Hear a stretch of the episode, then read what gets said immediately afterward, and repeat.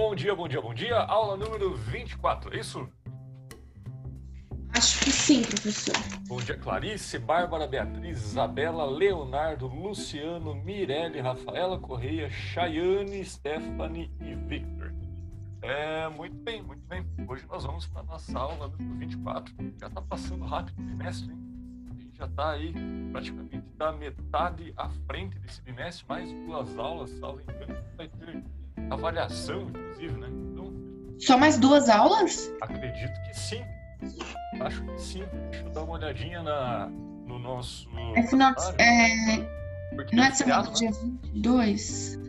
Tem que ter um feriado aí no meio, né?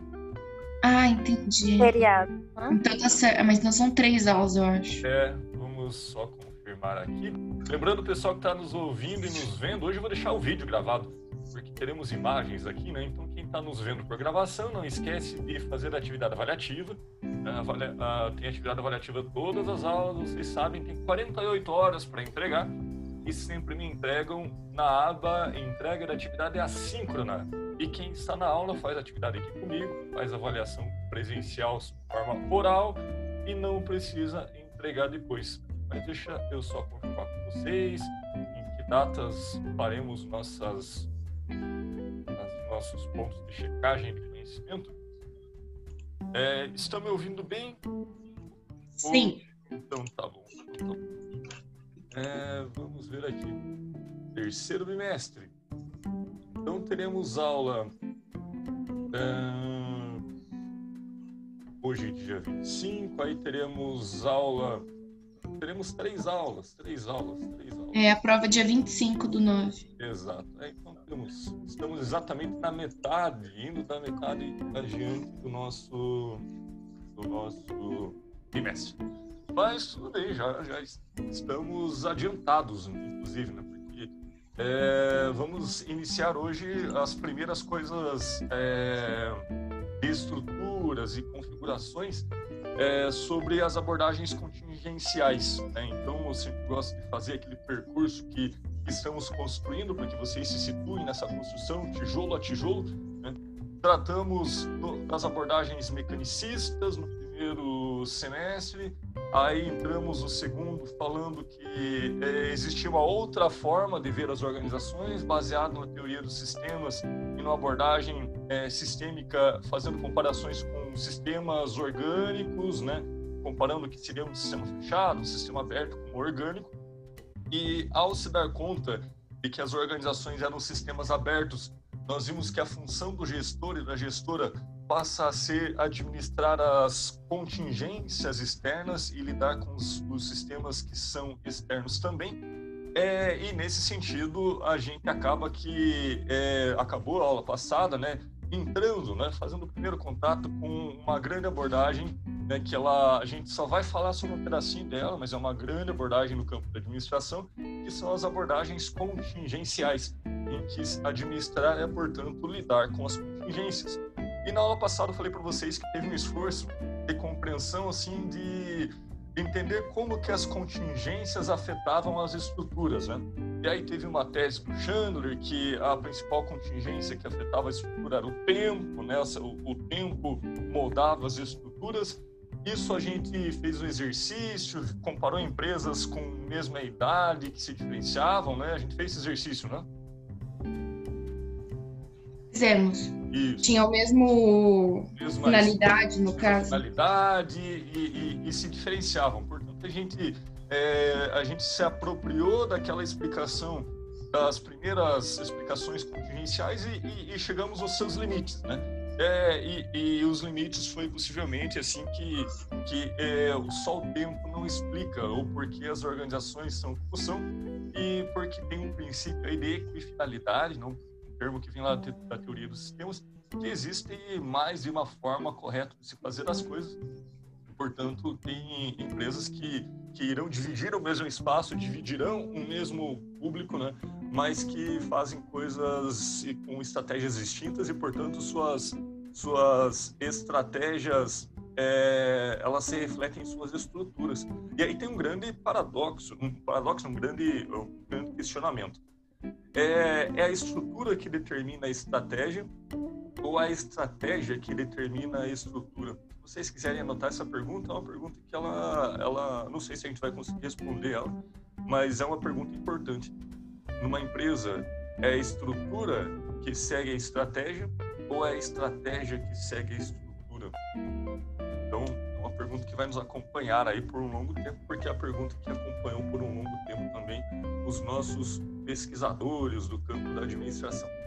Mas é, falando então de contingências, hoje vocês viram no plano de aula que a gente vai olhar assim como que as contingências afetam a estrutura. Né? É, e nesse sentido a gente tem um, um teórico é, que entre muitos que abordam o tema estrutura tem um que fica mais famosinho assim, que chega no Brasil e fica mais mais consolidado assim nos, nos cursos de graduação da administração e que é o Henry Mintzberg, que vai propor lá que, que, existem cinco tipologias de estruturas. E o que é uma tipologia, Gustavo? Tipologia é um tipo ideal, assim, que no mundo real ele não existe da, daquela forma, mas que para a gente compreender e poder dar conta de tantas variedades que existem no mundo real, a gente vai agrupando né, em caixinhas por algum tipo de semelhança. Então, é, se eu fosse estudar cada uma das estruturas que existem no mundo, eu não chegaria a conclusão nenhuma, porque sequer me teria tempo de vida para estudar todas as estruturas organizacionais que existem no mundo. Mas se eu categorizá-las por semelhança, por essência, talvez eu chegue num número bem reduzido, e aí sim é possível gerar algum tipo de conhecimento e que me ajuda a compreender as organizações do mundo todo. É, então, é, quando a gente chega nessas, nesses tipos, né, é, que não é bem o que é no mundo real, mas é uma exageração desse mundo real para poder agrupar algumas, algumas é, particularidades de cada uma e dizer um pouco de todas. Então a gente está lidando com tipologias, tipologias. E, e, e, as estruturas elas são, em, em, em, geral, elas são compreendidas por meio de tipologias. É, então nesse sentido, quando a gente fala em tipologias estruturais, a gente está falando é, de, um, de um certo modo de compreender as estruturas que, que diz respeito, portanto, de, de, de, assim, de tipos ideais de estrutura que nos ajudam a explicar muito das organizações reais, mas que em estado puro, assim, exatamente daquela mesma forma, a gente não encontra no mundo real, porque ela está no mundo das ideias. É, então, é um, método de se compreender o mundo e que, enfim, é, é o que se faz presente na aula de hoje. É, desculpa, estou com a rinite atacada. Em algum momento posso espirrar, mas eu prometo que se der tempo eu desligo o microfone antes para não deixar o surdo. É, vamos lá então. É, o Henry Mintzberg, vocês viram na leitura de hoje, ele vai colocar umas figurinhas mais ou menos parecidas e que vão se moldando de forma diferente e a isso ele vai chamar assim, ó, existe um, um, uma forma básica em que a grande maioria das organizações elas têm essas partes, né? Então tem partes básicas assim das organizações que a gente encontra em todas elas. Que partes são essas? Eu projetar aqui para vocês. É... Será que me permite fazer desenho em cima? Se alguém falar comigo no chat, eu peço a gentileza que alguém me, me avise, que agora nesse momento não consigo mais ver o, o, o chat. Ah, se eu for desenhar vai ficar muito pequeno, então vamos sem desenho mesmo. É, todas as organizações, vai dizer os, esse contingencialista, né, esse, esse, esse sujeito aí que propôs essa estrutura que vocês viram é, lá na leitura, toda organização vai ter um pouco disso. Em maior grau ou menor grau, a grande maioria vai ter. Excepcionalmente, uma organização pode deixar de ter uma parte dessa, no máximo duas, mas vai ser mais raro assim. A grande maioria das empresas tem essas cinco partes mais ou menos é, presentes. Todas a, as organizações que vocês conhecem, por exemplo, tem uma cúpula estratégica?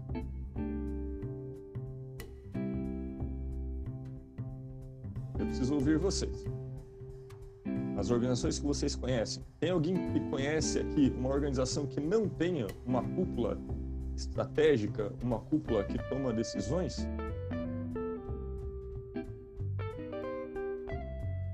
Giovana, você conhece, você está trabalhando hoje ou não está trabalhando hoje?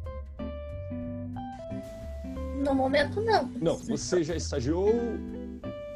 Já. Já? E quando você estagiou, é, lá naquela empresa ou organização que você estagiava, você conseguia notar assim que aquela empresa tinha uma cúpula estratégica, alguém que tomava decisões em nível diretivo? Tinha, tinha várias subseções, acessões e tinha um comando geral. Ah, tinha um comando geral, gostei do nome, tinha um comando geral, ele é mais intuitivo, inclusive. É, e aí, subordinados a esse comando geral, tinha algumas subseções que eu gostei também.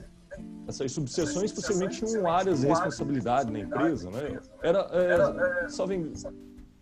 Você pode dizer de, de que setor era eu era do departamento de nativos e a subseção era previdenciária. Previdenciária. Era uma organização pública, então?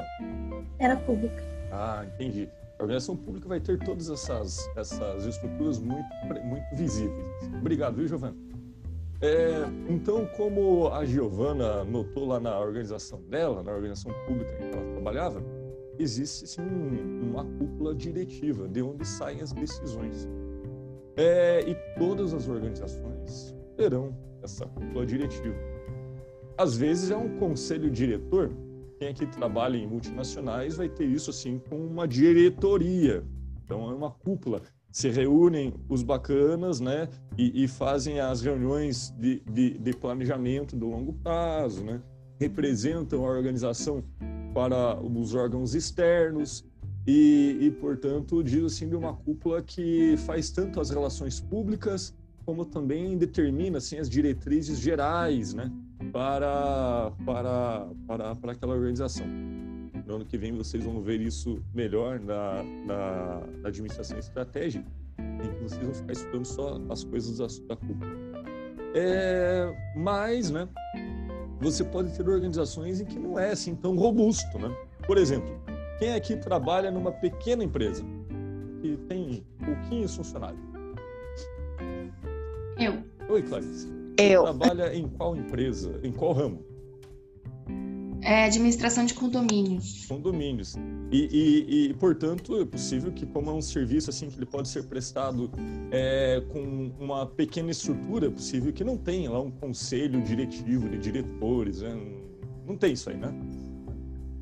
Onde? Na, na minha empresa? É. Não, é eu e meu chefe. Você e seu chefe. Olha só que interessante. Mas, né, nessa empresa que é você e seu chefe, né, vocês fazem todas essas funções, né, embora é, eles, elas tenham partes distintas, mas vocês cumprem com todas essas funções. Eu já vou dizer por quê. Mas, né, o seu chefe, né, em essência, ele é a cúpula estratégica, não é?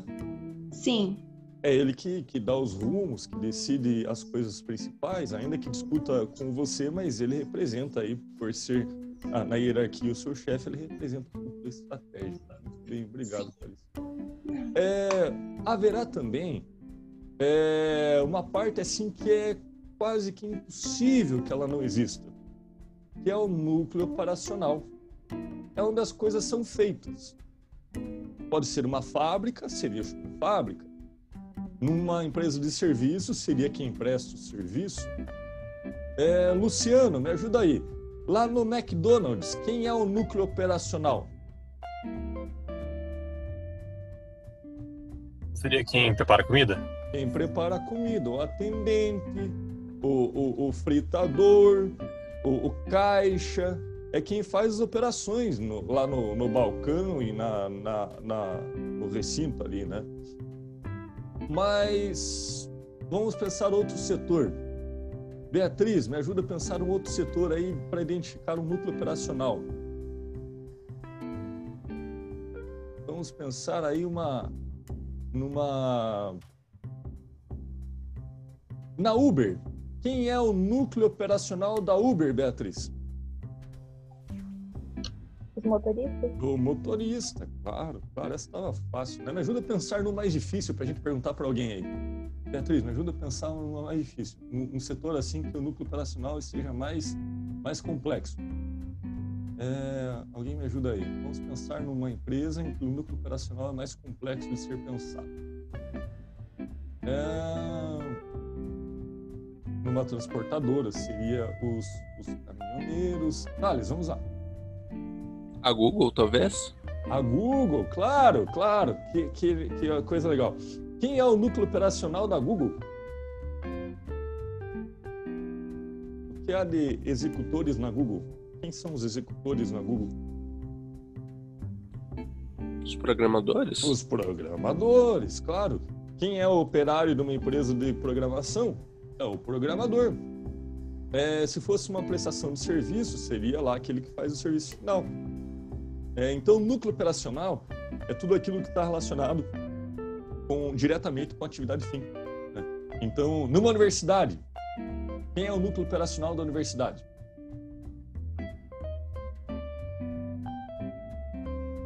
Hum, essa é mais estranha. Né? Vamos lá. Numa universidade, quem é o núcleo operacional? Professores? Os professores, claro. Gustavo, mas o professor trabalha operações, claro, atividade final, é o ensino, mas administrativo, que faz atendimento, área meio. Então, entre o núcleo operacional e a cúpula estratégica, tudo é área meio. Né? Quem está fazendo atividade fim, núcleo operacional. Quem está pensando nas diretrizes, cúpula estratégica. E tudo que está envolvido aí, a, é, entre essas duas áreas, são as áreas meio. Não é à toa que muitos de vocês trabalham em empresas que, que têm vários níveis hierárquicos, né? E aí as áreas meio serão mais robustas. Né? Alguém aqui trabalha numa área meio?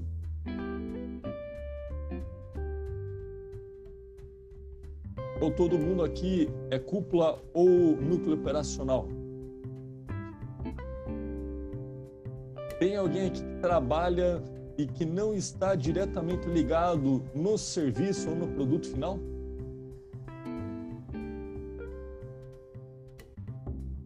Se você Professor, trabalha... quem trabalha na área do marketing seria marketing, o meio. Área meio, área meio. Você trabalha em área do marketing, Bárbara? Isso. Então, área do marketing, né? É uma, uma espécie de, de área meio, claro, claro, claro. É, é uma área meio. É, tá inclusive no. Pode falar.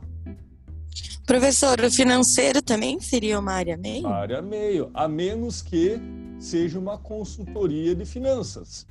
Aí os financistas seriam um núcleo operacional, né? Mas se é um departamento financeiro de uma empresa de uma outra finalidade, é uma área meio. Seria a, a estrutura de, de, de, apoio, né?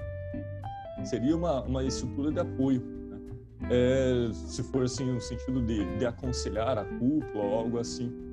É, ou se for uma diretoria, um, um, um, departamento normal, assim, que está ligado com as operações, um, é, é, assim, que, não que está ligado com as operações, mas que, que, que é um, departamento assim, que não tem função de assessoria apenas, ele é uma linha intermediária, né? Então terá ali RH, a, a contabilidade, o departamento financeiro, o de compras, o, o então, a, na linha intermediária comporta todos os departamentos, porque são departamentos que estão localizados, né, para mediar a relação entre as decisões da, da, da cúpula estratégica com aqueles que executam. Aí nessa, nessa hora, talvez vocês vão lembrar, em algum momento vocês devem ter visto também, que a empresa pode ser concebida em três níveis, né? Estratégico, tático e operacional. Vocês já viram essa divisão, não viram?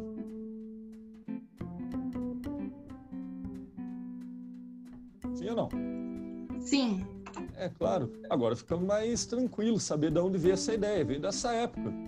Lá em cima é nível estratégico e que tem um conjunto muito bem definido de atribuições, pensar no longo prazo, pensar é, na relação da leitura aí com o ambiente externo, né, e posicionamentos em relação a esse ambiente, em relação à concorrência, em relação às mudanças.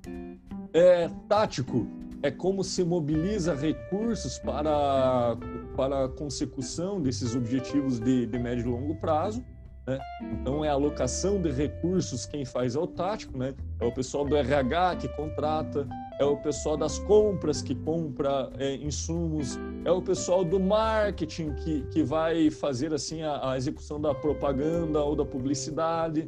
É, e todos esses departamentos que vocês veem separados em disciplinas aí, é, eles, a maioria deles, né, vai dizer então dos níveis táticos, a maioria, é, porque vai dizer dessa linha como se gerencia a partir de um posto dessa linha intermediária. Quando vocês estavam em finanças, vocês é, é, viram lá finanças para estar situadas na linha intermediária, é, como executar coisas, né, interpretar coisas e subir a, a, a, as, os aconselhamentos ou descer as decisões para operacional. Então, é, está em alocar recursos, né, a linha intermediária, nível tático. Nível operacional, claro, quem executa. E, e, quem executa não é simplesmente trabalho manual, vocês sabem, né? Pela, pelo próprio exemplo aí do, do professor, você vê que um, aquilo está ligado à atividade fim. Aquilo está ligado à atividade fim. Portanto, temos já três níveis: estratégico, tático e operacional, e que nessa figura se, se denomina aí, né, de cúpula estratégica. Todo tático fica ali entre tecnoestrutura, linha intermediária e assessoria do apoio, porque a gente já vai ver o que, o que é cada um desses três itens. E embaixo, né, núcleo operacional. Em geral, as organizações não fogem disso. É, tá, Gustavo, nesse momento eu entendi. Você disse que tem três níveis. O primeiro lá em cima é o estratégico, é, o que está embaixo é o operacional e mas ali no, no, no, no tático, é, você está dizendo que tem três coisas envolvidas nessa forma básica? É, são três coisas envolvidas. Porque no nível tático, você vai ter, por exemplo, é, algumas partes das organizações que elas são simplesmente de assessoria, de fornecimento de informação para que a estrutura funcione bem departamentos de pesquisa, departamentos de, de pesquisa e desenvolvimento, é, ou processamento de, de, de, dados.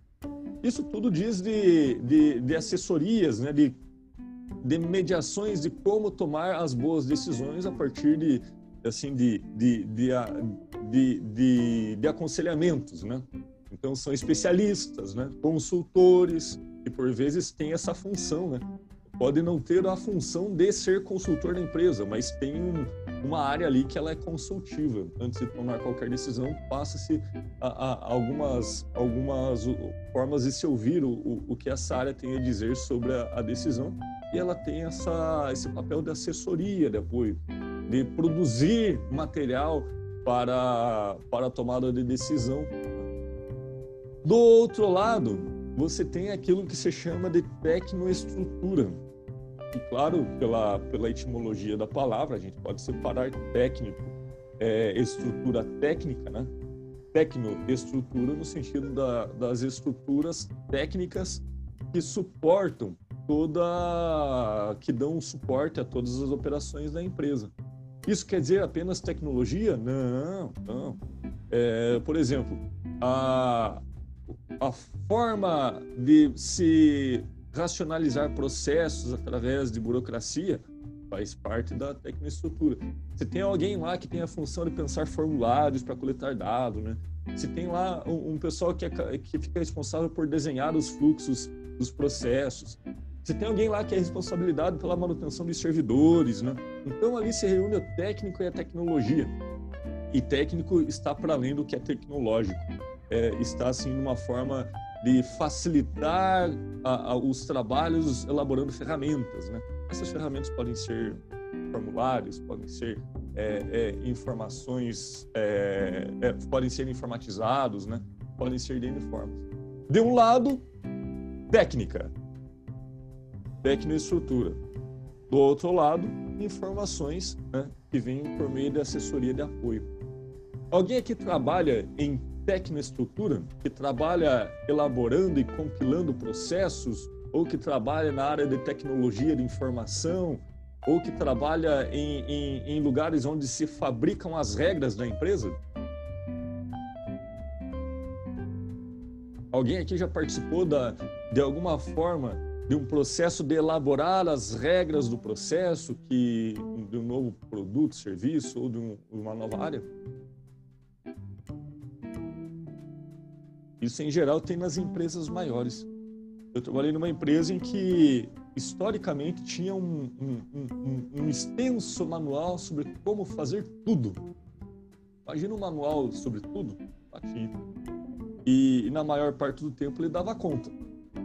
É, ele inicialmente ele era um livro impresso e era um livro com milhares de páginas.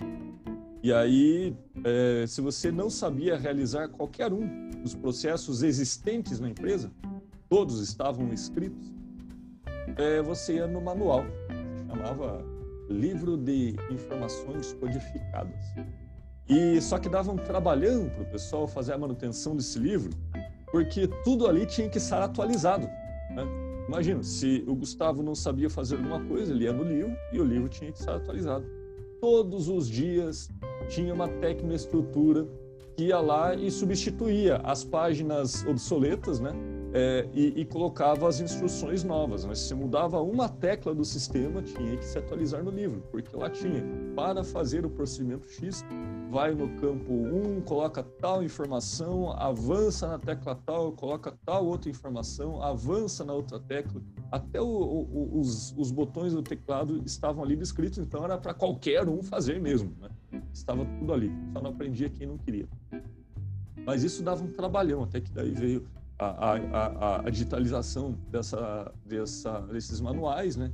E aí isso ficou virtual, com um menu intuitivo. Então você clica e vai na informação. A essência é a mesma. A essência é o manual de tudo. Quem fazia esse manual era a tecnoestrutura. Quem disponibilizava o manual e fazia as atualizações eram muitos departamentos né, responsáveis pelas normatizações e tinha ali uma tecnoestrutura envolvida. É, pergunta de volta: alguém se identifica com essa função? Alguém já passou por uma função assim? Numa área como essa? Nunca ninguém teve oportunidade de criar regras?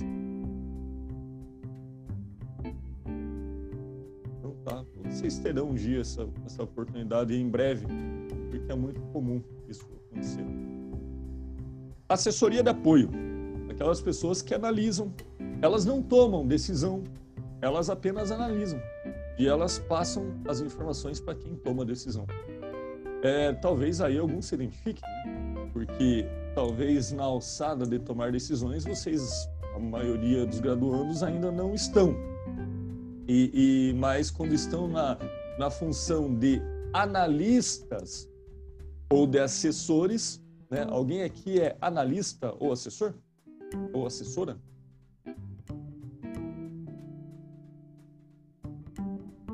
Pelo silêncio, imagino que não.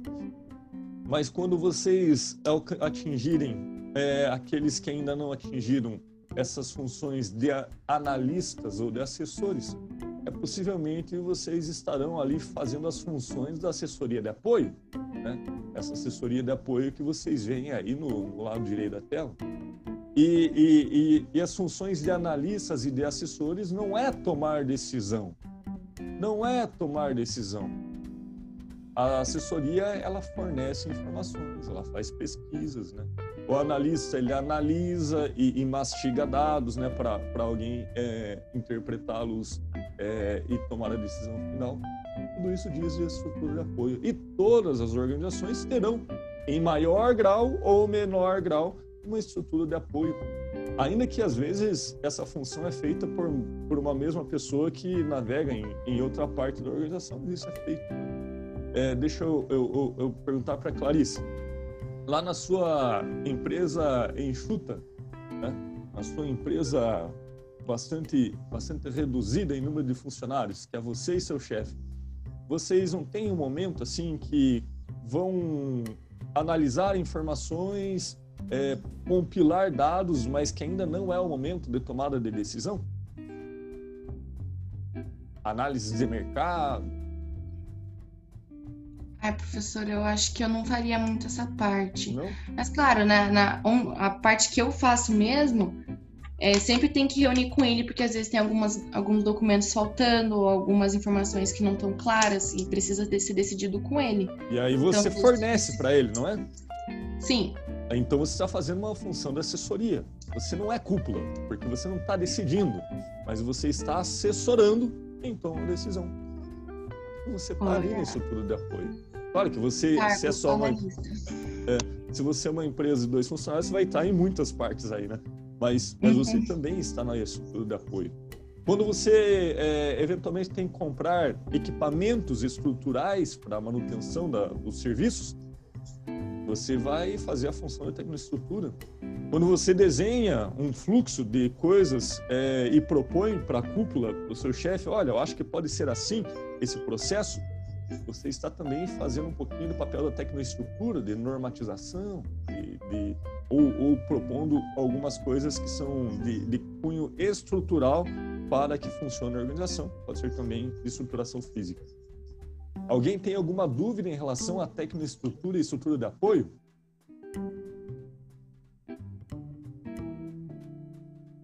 Bom, se ninguém se manifesta, vamos para a linha intermediária. A linha intermediária são as gerências médias, né, como falei, e que em geral diz aí do, do, do que a gente assimila com maior facilidade do nível tático. É, departamento financeiro, departamento de gestão de pessoas, departamento, departamento, departamento.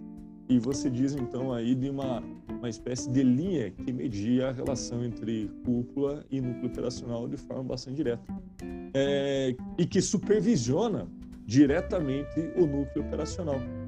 Porque assessores não supervisionam o núcleo operacional, eles só coletam dados, né? Mas o núcleo operacional está direto, diretamente subordinado a, aos gerentes médios, às gerências médias.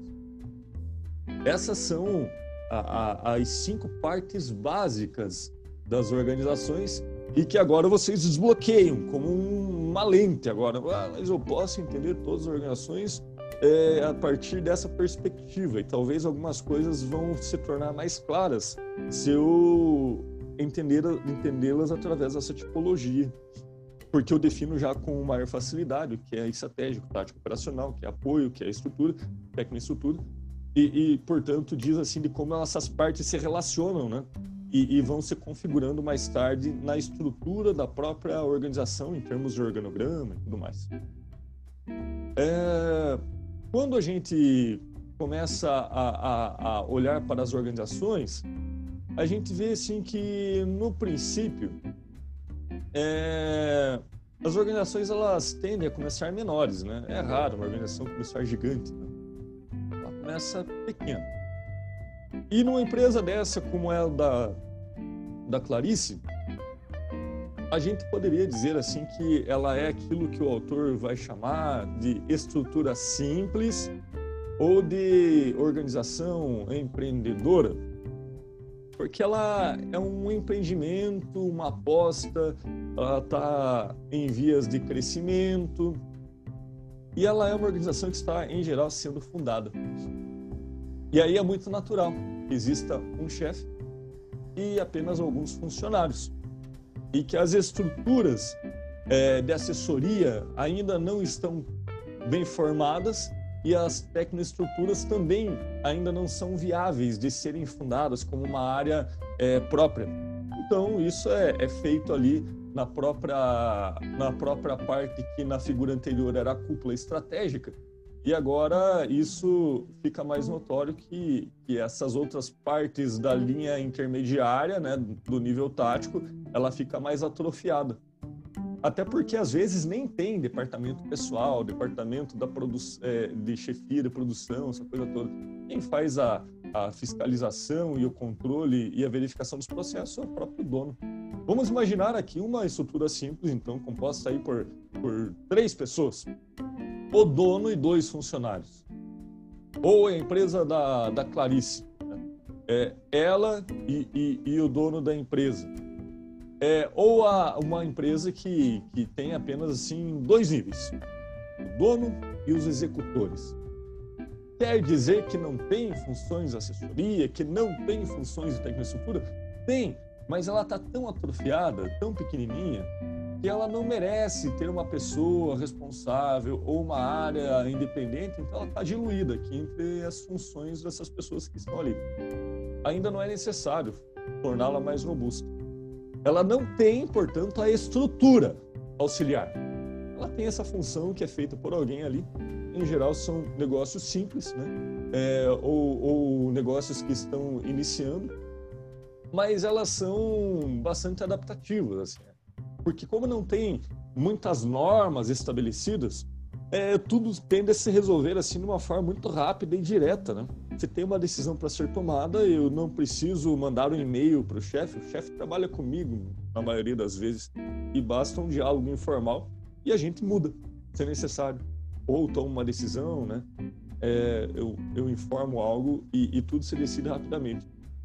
Esse tipo de organização ele é necessário, é, esse tipo de estrutura é necessária para ambientes que são muito, mas muito, mas muito voláteis. Porque ambientes que são muito instáveis, raramente uma estrutura muito engessada ele sobrevive. As coisas têm que ser muito rápidas, né? E essas empresas pequenas, as empresas empreendedoras, organizações empreendedoras com estruturas muito simples, em geral, elas habitam ambientes muito insalubres, muito, muito, muito hostis, né? Que exigem muita, muito reposicionamento a todo momento.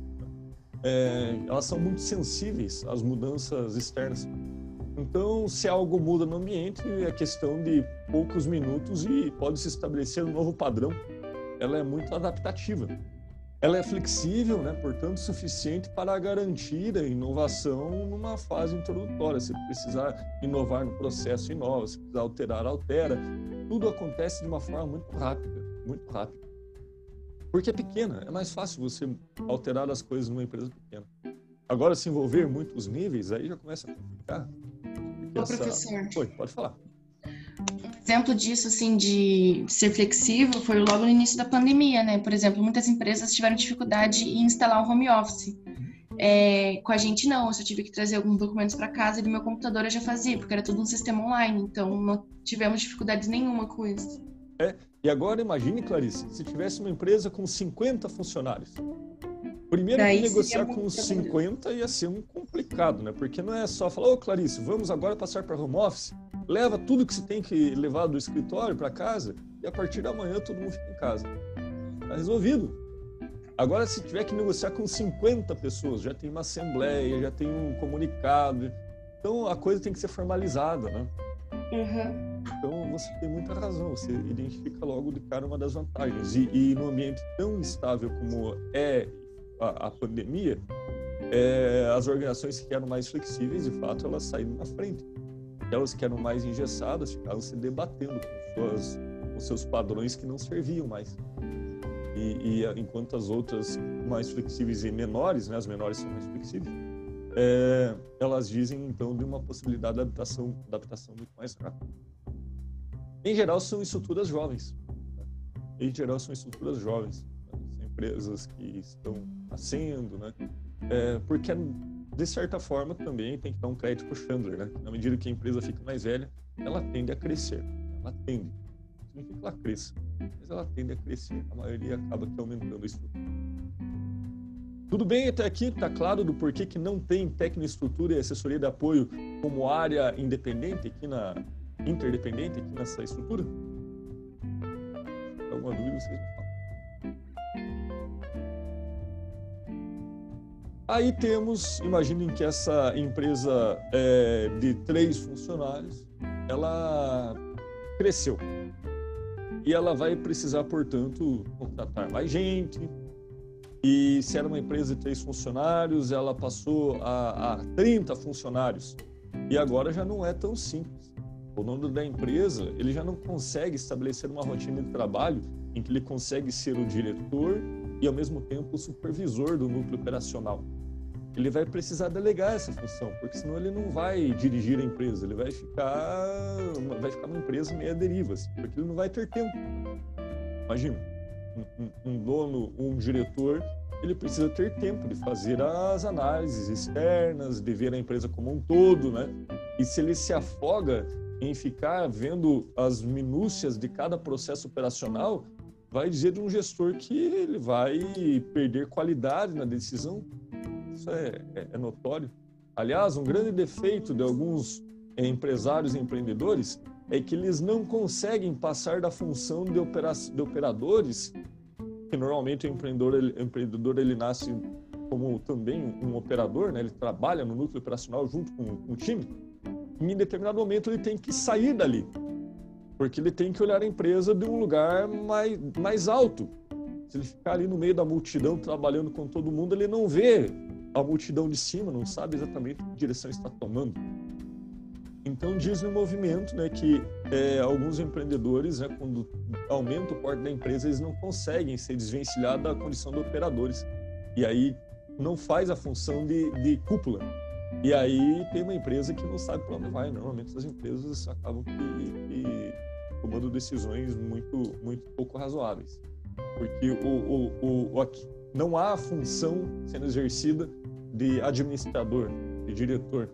Há um executor a mais lá, mas que não consegue ter a visão do todo. Né? Não quer dizer que o sujeito tem que se distanciar, né? que não pisa mais no operacional. Mas se cresceu, vai ter que delegar a função de supervisão das coisas menores.